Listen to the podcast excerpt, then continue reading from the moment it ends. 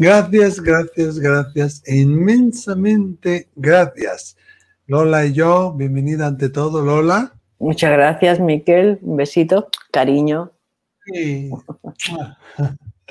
Queremos daros las gracias por vuestra generosidad, por tantas y tantas peticiones que nos llegan de audio, de vídeo. Eh, no sé, la última vez que me informó nuestra compañera voluntaria Gusquiña Romero, eran muchísimos. Pero os pido, por favor, paciencia, que poco a poco van llegando. Y cada, fíjate que a veces pensamos, hoy pues esta persona está preguntando lo mismo que otra, pero luego hay un matiz que lo hace distinto y ya, bueno, eso a nosotros nos permite también eh, mucho. O sea que si vosotros queréis enviar vuestro caso, vuestro audio, vuestro vídeo, lo podéis hacer en donde Lola. Al 688-736631 y más 34 si llamáis fuera de España. Eso es. ¿Cómo ha hecho? Ah, perdón. Y tenemos también aquí una frase. De que pongáis una cita que os haya inspirado, que os haya gustado, que os haya marcado y nombraremos vuestro nombre, o sea que lo escribís aquí debajito de los comentarios del vídeo. Hoy tenemos uno, ¿no? Una cita. Sí, sí, sí. Una cita de. la cita es de Melody Beatle. Uh, no sé cómo es cómo pronunciarlo. Se escribe Beatie. Y me he dado cuenta de que no he recogido el nombre de quien lo ha escrito, pero por favor, si lo estás escuchando, pues he sido yo. No sé, se me ha pasado a recoger. Ah, y dice así.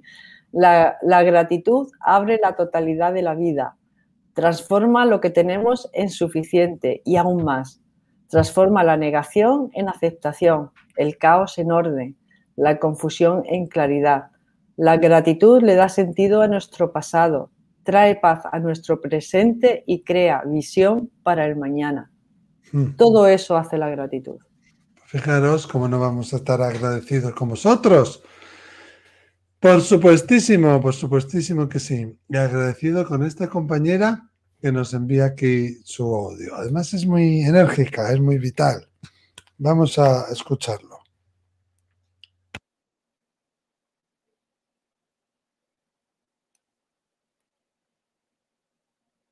Ahora mismo va. Perdón que he tenido aquí un pequeño fallo. Buenas noches, Miquel y Lola. Sois maravillosos los dos. Lola, por cierto, cada día estás más guapa. Os sigo desde hace tiempo y, y más aún desde la situación en la que estoy que me hizo abrir aún más mi percepción de todas las cosas. Pero bueno, resumiendo, yo voy a la pregunta que no se trata de hablar de mí, sino de algo que me me resuena internamente y que me, haría mucha ilusión saber o encontrar en esta respuesta que me podáis dar una pequeña esperanza en el sentido de visualizar un poco mejor lo que en realidad me, tiene un poco preocupada. Veréis, a mí mi pareja murió hace cuatro meses, eh, era mi llama gemela, no era mi alma solo, era mi llama lo sé. Y eh, yo le he dejado trascender, eh, lo acepto, sé que está allí esperándome, me tocará cuando me tenga que tocar, yo estoy viva y estoy aquí. Lo puedo echar en falda como todo el mundo, pero a mí lo que me preocupa, aunque yo sé que era una persona bellísima y una persona que quería a todo el mundo, que daba, que no juzgaba y que, en definitiva, al lado de muchas personas tenía el cielo ganado, como se suele decir aquí. Eh, sí que es verdad que no funcionan así las cosas.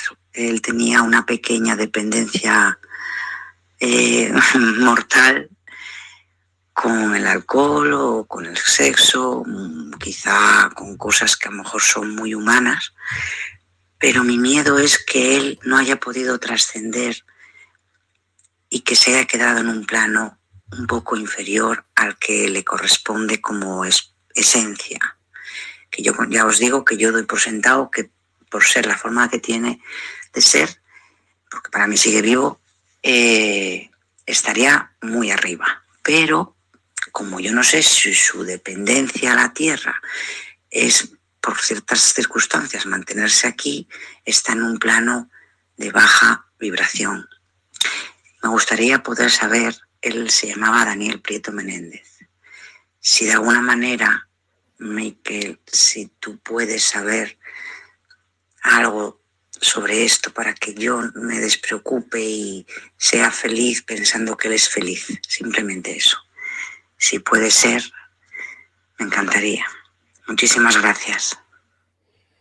Bueno, no sé, hay una parte de, este audio, Lola, que quizás sea más como de, una terapia, ¿no? De una sesión personal, perdón, de una, de una consulta, de una sesión personal conmigo, con cualquier otro medium.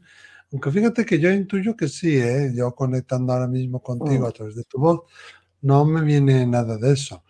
¿Eh? Em, sí, eso, tener en cuenta que lo que mandáis en el audio lo vamos a poner aquí cuidado con los datos que dais, ¿eh? porque van a salir aquí emitidos.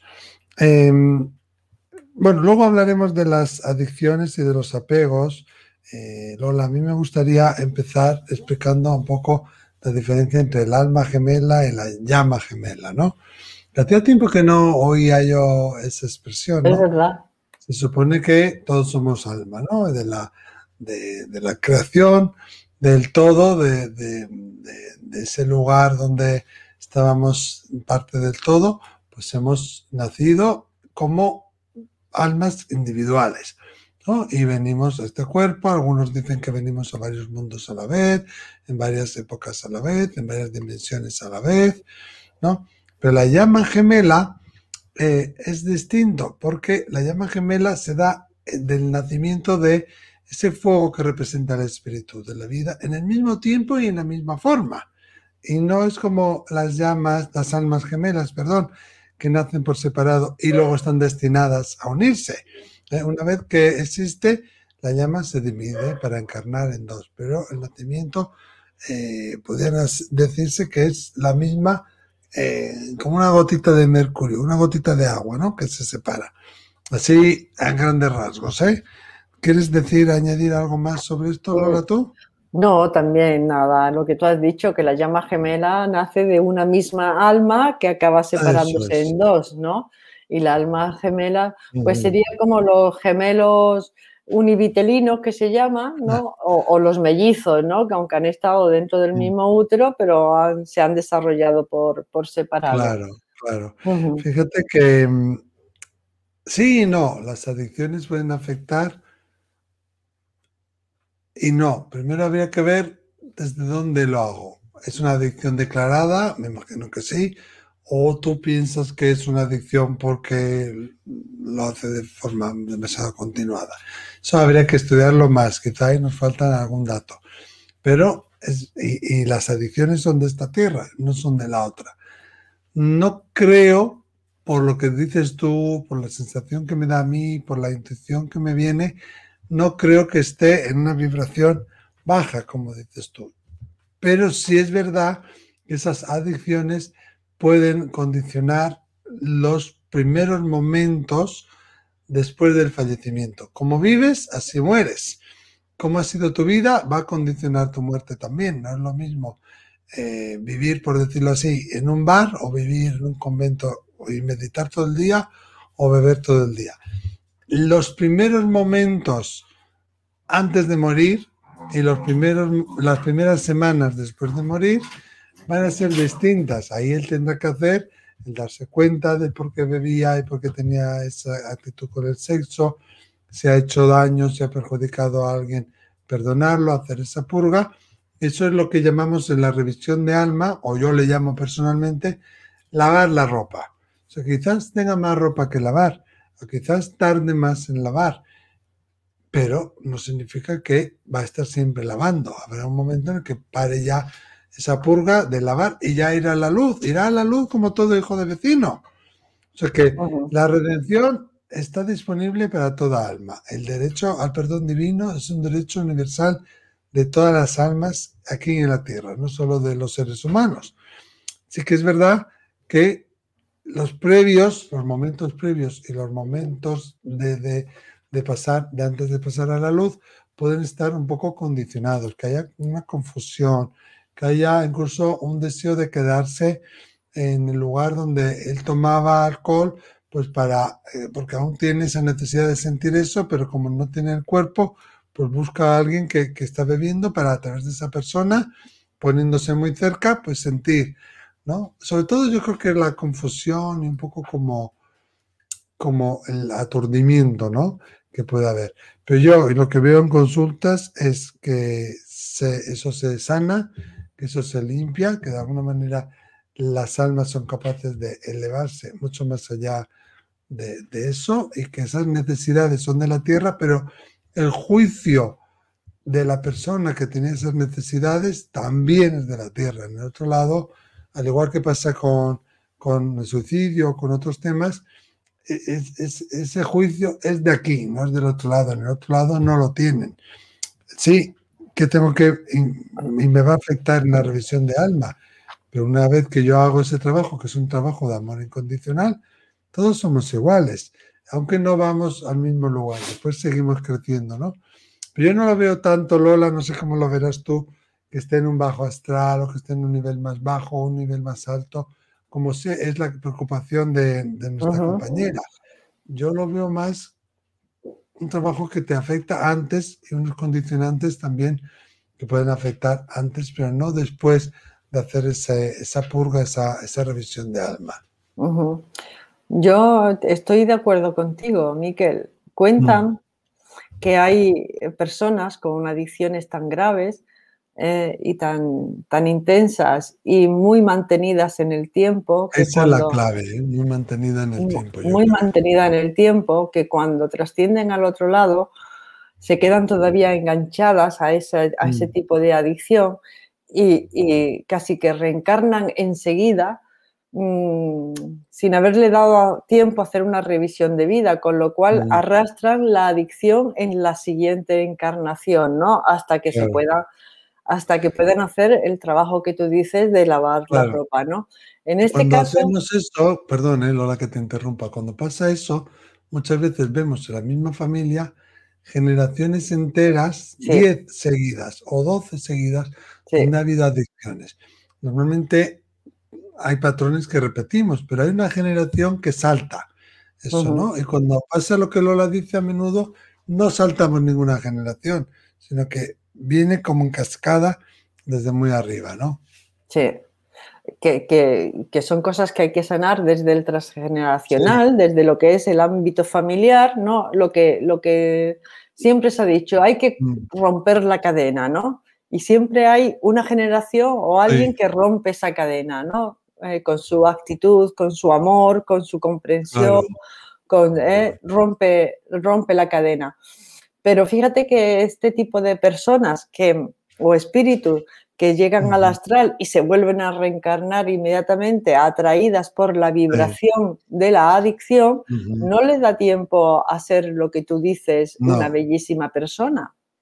Claro. ¿Eh? Como tú dices que era tu llama gemela, que era una buena persona, que se tenía el cielo ganado, que ayudaba a todo el mundo. O sea, ahí yo veo que hay una evolución espiritual y que el origen de su adicción probablemente esté muy ligada a, su vida, a sus traumas, a su, a su entorno familiar, pero de este plano, de este mundo, de esta vida, ¿no?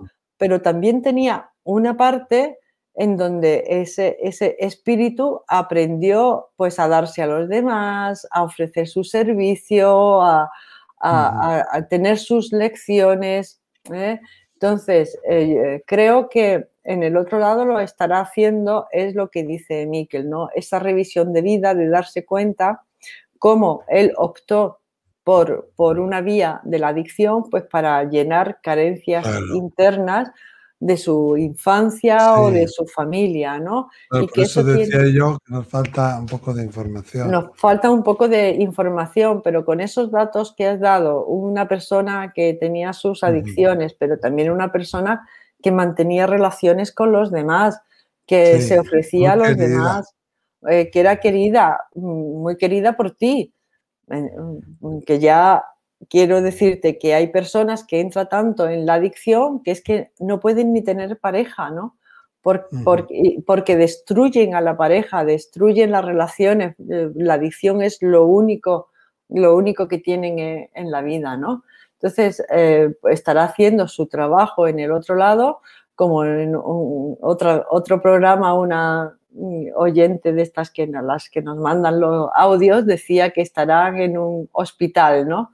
Esto del hospital del otro lado, yo creo que lo ha sacado de, de la película No Solar de, Chico Javier. Puede ¿eh? ser, puede ser. ¿Eh? Pero es verdad que se hace un trabajo de, depuración de, la energía, ¿no? Porque cuando vamos allí nuestra energía está dañada, no es, no es que esté intoxicada, está dañada por todas las experiencias traumáticas que vivimos en este plano.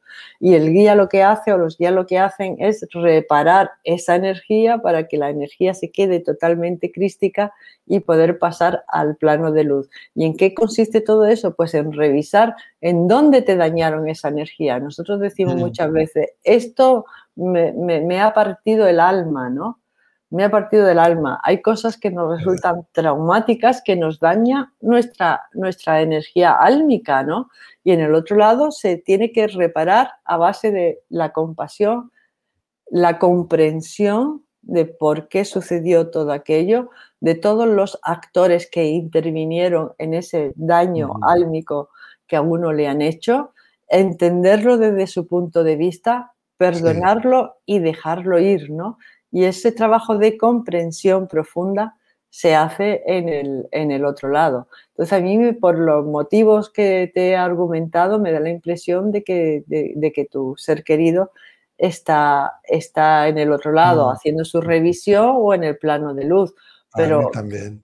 Eh, pero no era una adicción Mm, de ese es el centro de mi vida, ¿no? Y cuando me voy es que no, no veo ni a guías ni a nada, vuelvo a reencarnar directamente y vuelvo a arrastrar la adicción hasta que alguien de la familia rompe, rompe la cadena y las cadenas siempre se rompen, siempre. pero cuando hay tantas generaciones que se repiten es más difícil, ¿eh? Es más difícil, pero se... como a quedarse ahí pero es más mm. difícil, pero, se, puede conseguir.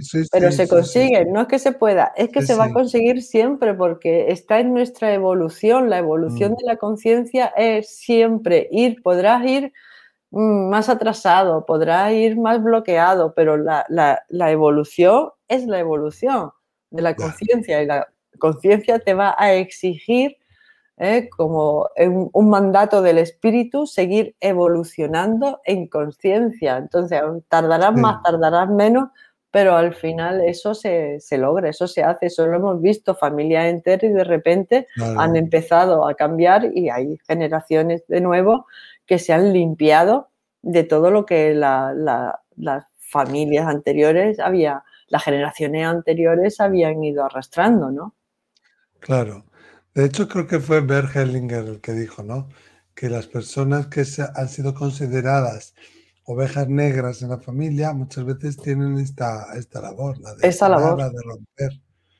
Exactamente, la de sanar, la de romper, la de mostrar, la de cargar sobre sus hombros todas las impurezas, mm. los secretos y las mentiras de, que, que, se han ido gestando en el ámbito familiar, ¿no? Y vergüenza, porque aquí cuando hablamos de adicciones, Lola, hablamos muchas veces de, no me avergüenzo de él, me avergüenzo de su acto y socialmente está esa, esa vergüenza y de alguna manera también un estigma, ¿no?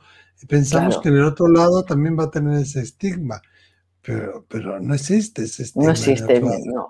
está libre, totalmente libre de eso, ¿no? En el otro lado está la comprensión. Nosotros estamos en el otro lado para comprender eh, desde, la clave espiritual y las lecciones que, eh, que hemos tenido, comprender lo que nos ha pasado en esta vida. Y cuando volvemos, volvemos a experimentar y a corregir los errores que hayamos podido dejar en nuestro caminar, hayamos podido dejar sin resolver.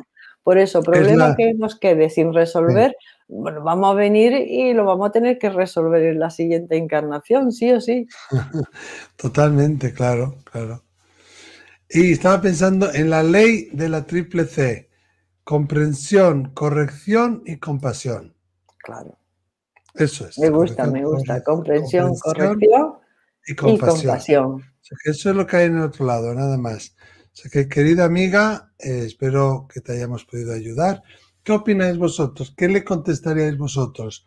¿Sabéis de alguien eh, que haya muerto con adicciones y que se haya presentado después con algún mensaje de algún tipo que os pueda arrojar luz en, la, vida de esta compañera. ¿Qué le diríais? Contadnos, escribirlo ahí debajo de los comentarios que vosotros también hacéis. Déjame contarte. Oye, y en nada, en nada regresamos, ¿eh? Y muy pronto con un directo. O sea que muchísimas gracias a todos, también a ti Lola. Un, un placer, una maravilla estar aquí contigo. Igualmente, Miquel. Un beso a todos. Adiós. Adiós.